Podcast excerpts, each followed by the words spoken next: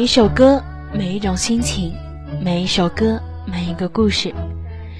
一个好的歌手必定会在演唱的曲目中投入自身的感情，而一首经典的曲目背后也必定隐藏着一个感人肺腑的故事。也正是因为这种感人的内涵，才成就了一首曲目的传唱度。从而造就了关于音乐的经典，在华语流行乐坛中不乏这样的作品存在。如果你也认同，你也欣赏这些经典。那么就跟着小白一起去了解一下这些经典曲目背后的故事吧。现在是北京时间二十点三十分，感谢大家来到爱因斯坦网络电台，我是主播苏白，携手导播芷洛，陪伴大家度过接下来的时间。爱因斯坦，倾心所谈，用我们的声音诉说你们的故事。Ibigay sadyang panandalian lamang. Kaya katulad mo akin na lang kalilimutan. Pagkat alam ko pag-ibig mo'y kunwari lamang At hindi ko na kailangan katulad mo na sa lawakan sakit, kay sakit talaga ng ginawa mo. Minamahal kita pero ako'y iyong nilisan. Pinagpalit sa iba na di ko nalalaman. Sa sobrang sakit damdami ko'y sumisikip Hindi ko rin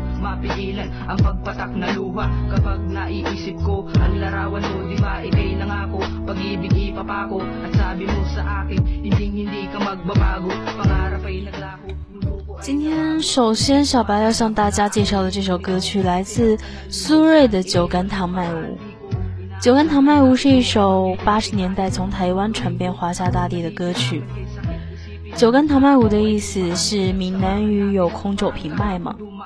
一首《酒干倘卖无》曾经在祖国的大街小巷广为传唱。时至至今呢，这首歌仍然备受当代青年的喜爱，而成为许多人日不离口的小曲，在哼着。就连小白偶尔也会随口一直在哼《酒干倘卖无》这首歌曲。但是这首歌曲背后的故事又有多少人知道呢？今天小白就要来和大家一起分享一下来自《酒干倘卖无》背后的感人故事。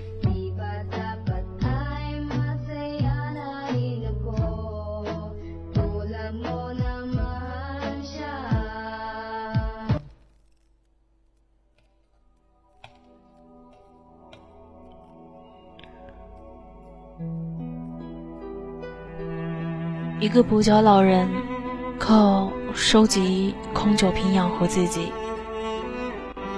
老人有些聋哑，不会说话，孤单的一个人，生活的够苦了。有一天，他在街上捡到一个孩子，他欣喜异常，认为是上天赐给他唯一的礼物。老人将孩子带回家，用辛苦收来的空酒瓶换钱卖原价的奶粉，让那个小女孩活了下来。女孩在六岁的时候捡到一只狗，并收养了它，取名旺财。从此以后，小狗、老人、女孩。相依为命的生活在一起。女孩的童年就在那一堆堆积如山的空酒瓶中成长。天生的好嗓子让她成为了老人的传话机。每天清晨，女孩牵着老人，拄着拐杖，行走在这座城市的大街小巷。女孩大声的喊着：“酒干倘卖无，酒干倘卖无。”再后来，女孩长大了，恋爱了，她爱上一个作词家。青年作词家一穷二白，但很爱她，带她走进了艺术天地，为她写了。很多歌，对老人也非常好，每次都会帮老人来运空酒瓶，和老人比划着说话，逗旺财玩儿。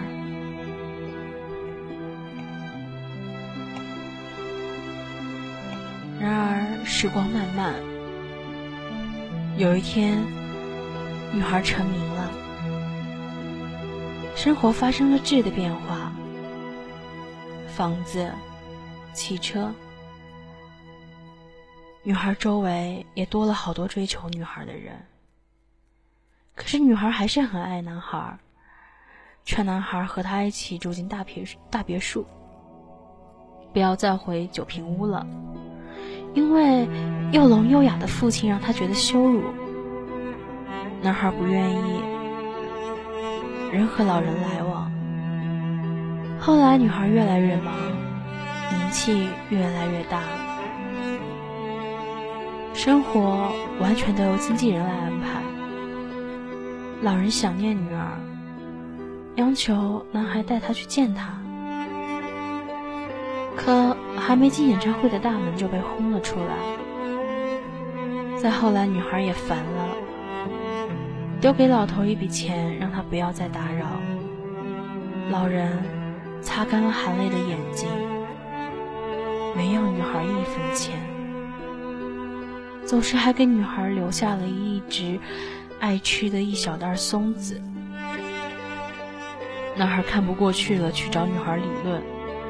女孩心里根本听不进任何劝言，因为两人地位悬殊的关系，最终只能闹得个分手。但老人因思念女孩，终于病倒了。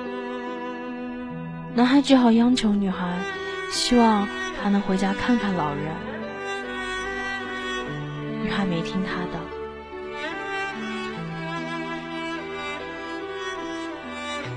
在老人病重的时候，男孩到处打听女孩的消息，终于打听到了女孩唱歌的地方。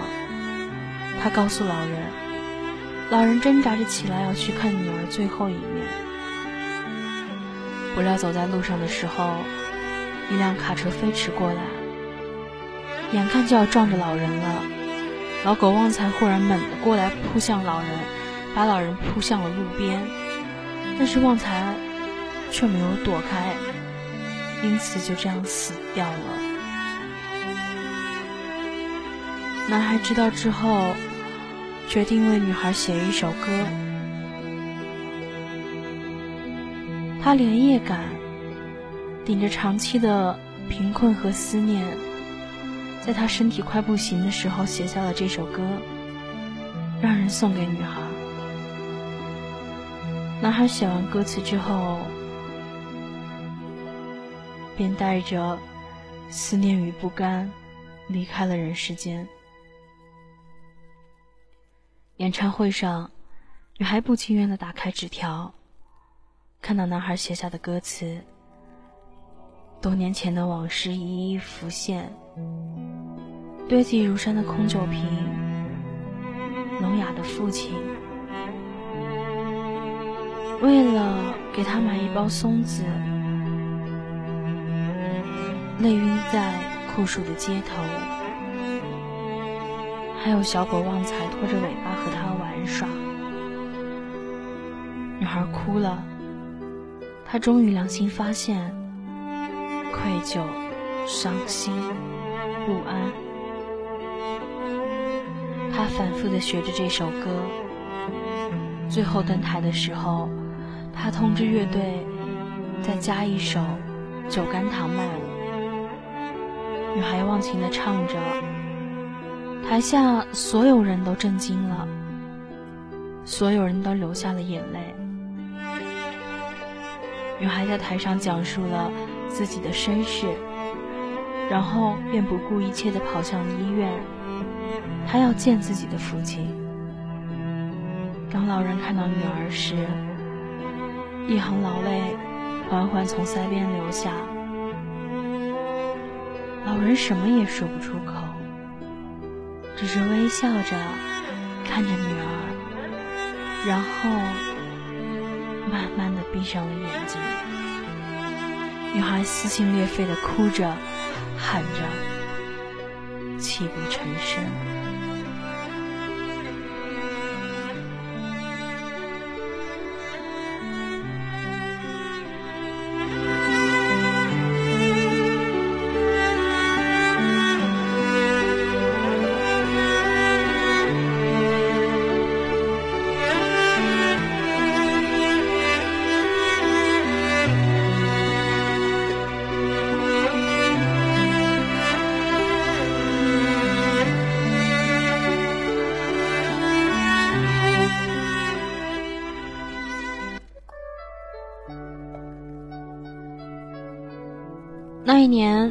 著名导演余康平将这个故事改编成了电影，电影名叫做《搭错车》。这部电影上映时极为轰动，曾一度成为台湾电影史上的康鼎之作。罗大佑、侯德健、李寿全等几位日后主宰华语流行乐坛的大师级人物参与创作。捧红了苏芮，他近乎呐喊的演唱是华语乐坛未曾有过的一种声音，一种力量。而这力量不只是声音的威力，而是歌者本人不屈的生命力。看完这个故事，小白也去搜索了一下《搭错车》这部电影。看完之后，小白心里不知道为什么特别难受。而且看着看着，不知不觉的就流下了眼泪，真的小白哭惨了。不过这部电影真的是深深的震撼到了小白的心里。而且呢，这部作品还有一还有一版是电视剧版的，也叫做《搭搭错车》。如果大家对这部电影有兴趣，或者对这个故事有兴趣的话呢，不妨可以去搜索一下。好了，那么接下来呢，小白就带大家一起来欣赏这首来自苏芮的《酒干倘卖无》。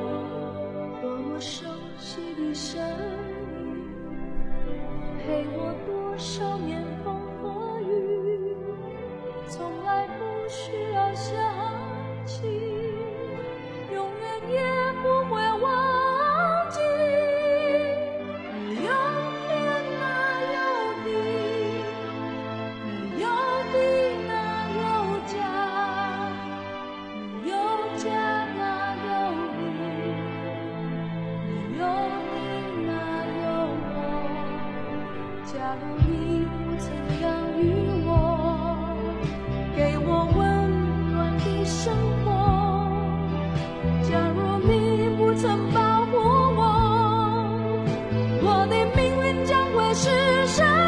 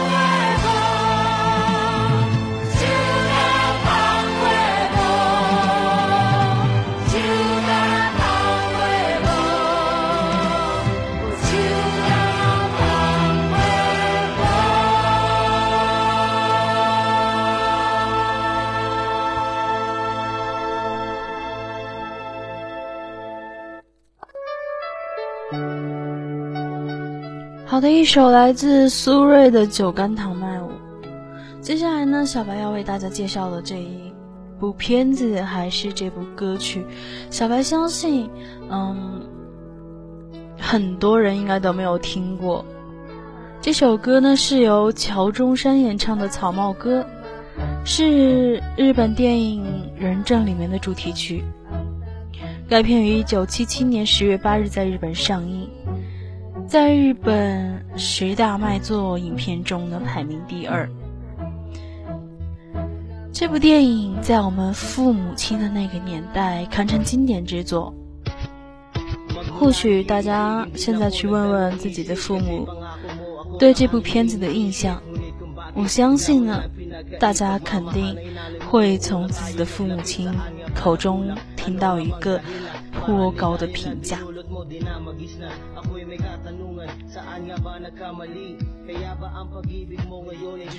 这部片子叙述了一个非常感人的故事，当然也不能说是比上一个感人吧，但是这部片子真的也是让小白深深的震撼到了。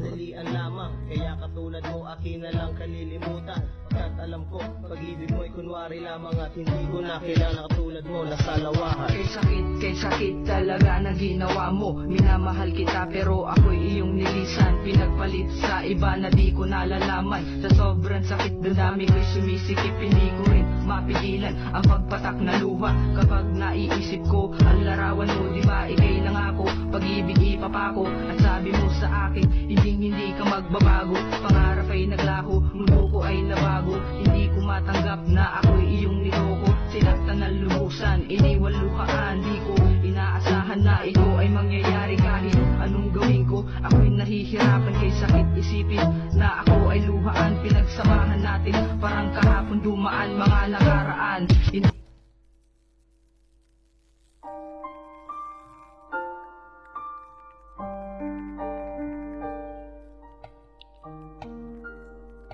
这部片子讲述了一个这样的故事：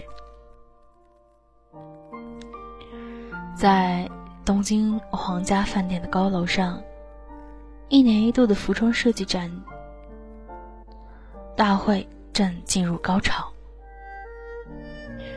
国会议员平俊阳平的妻子，著名的服装设计师巴山公子。参加了这次展出大会，也在紧张的忙碌着。这时呢，有消息说，饭店里死了一个黑黑人青年。据电梯服务员讲，被害人死前嘴里用英文一直喊着“麦吉草帽，麦吉草帽”。在他风衣里面还有一本。西条八十诗集，黑人青年怎么会死在这里呢？杀人凶手又是谁呢？警方紧张的展开了调查行动，警犬从被害人的死亡地点一直嗅到了皇家饭店附近的清水谷公园。警察在草丛里发现一滩血迹和一顶草帽。说明这才是真正的犯罪作案地点。一对曾在公园里幽会的年轻人报告说，他们在公园里见过死者，并且在此之前，一个穿着西装的女人也离开了公园，驾驶着一辆白色皇冠轿车走了。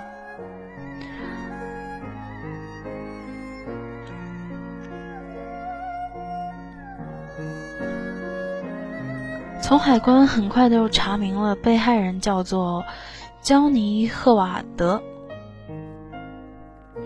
是三天前从纽约来到日本的。他遗下的七条八十诗集和麦吉草帽都是入境时从美国带进来的。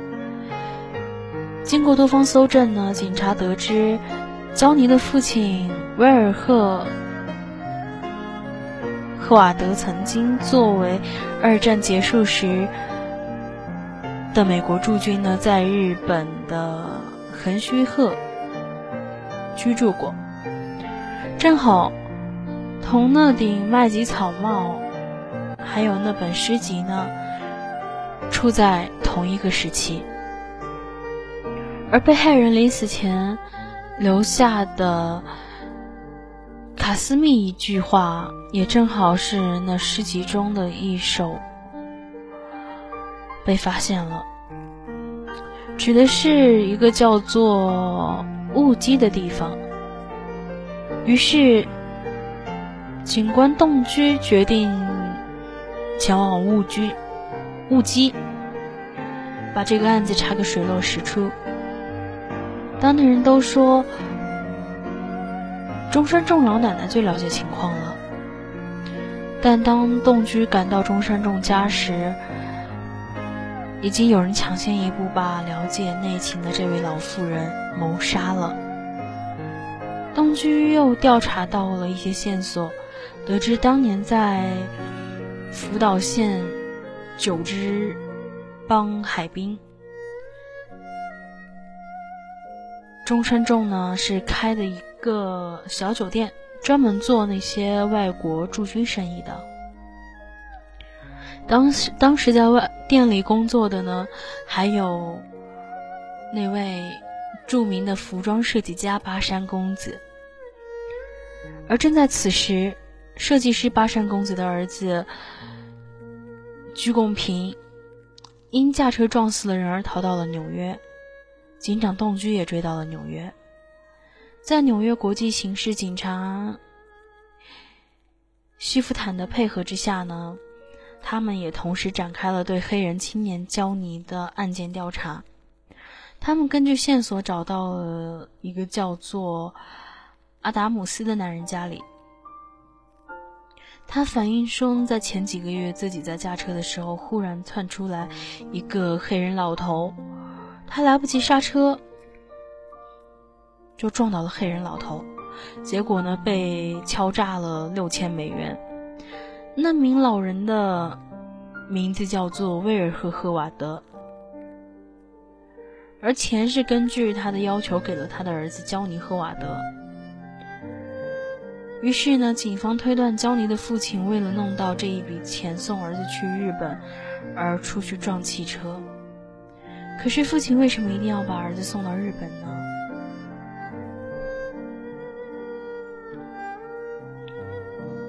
而之后呢？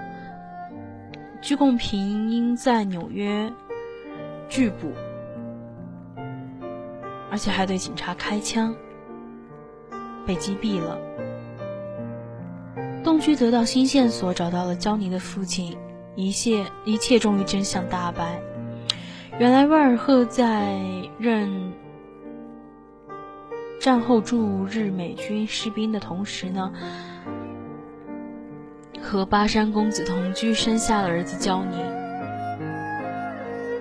美军撤出日本的时候呢，嗯，他把儿子带走了，带回了美国。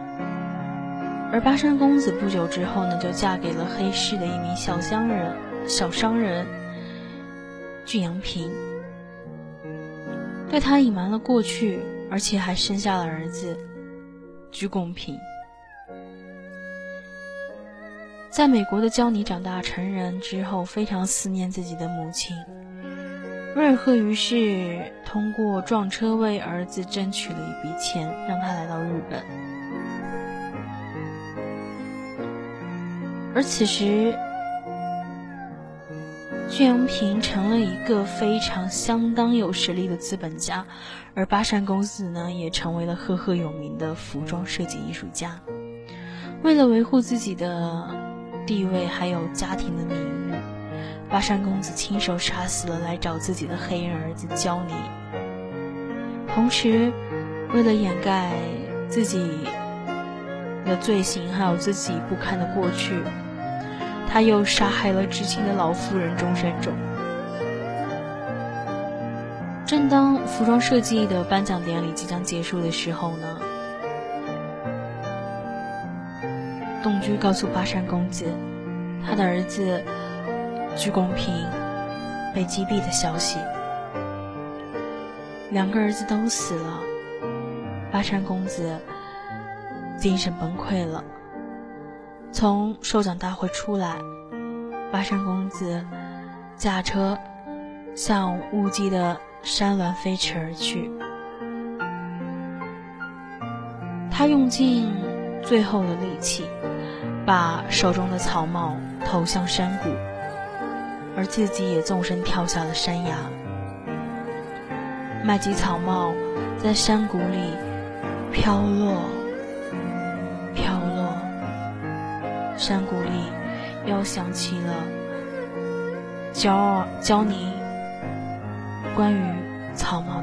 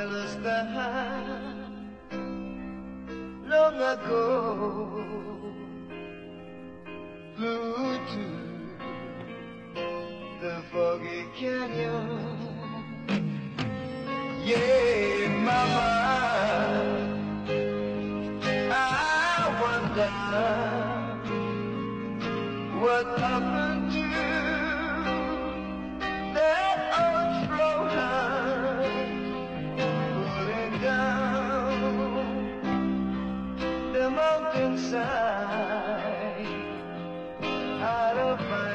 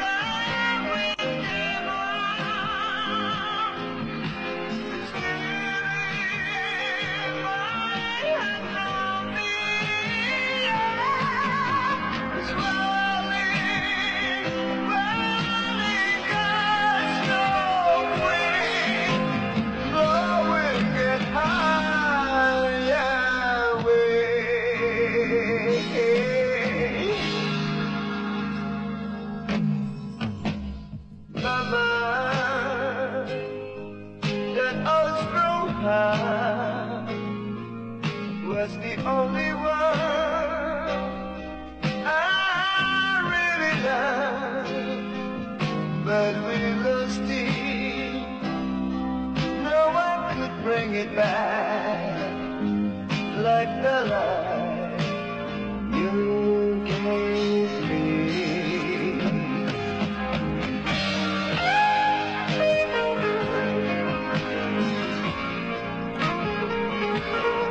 其实小白觉得这首歌曲呢，真的也是蛮好听的。那么时间很快，已经进入了我们节目的尾声。那么就让大家在这首来自中山桥演桥中山桥山中，不好意思。乔山中演唱的《草帽歌》中结束今天所有的节目。爱因斯坦，倾心所谈，用我们的声音诉说你们的故事。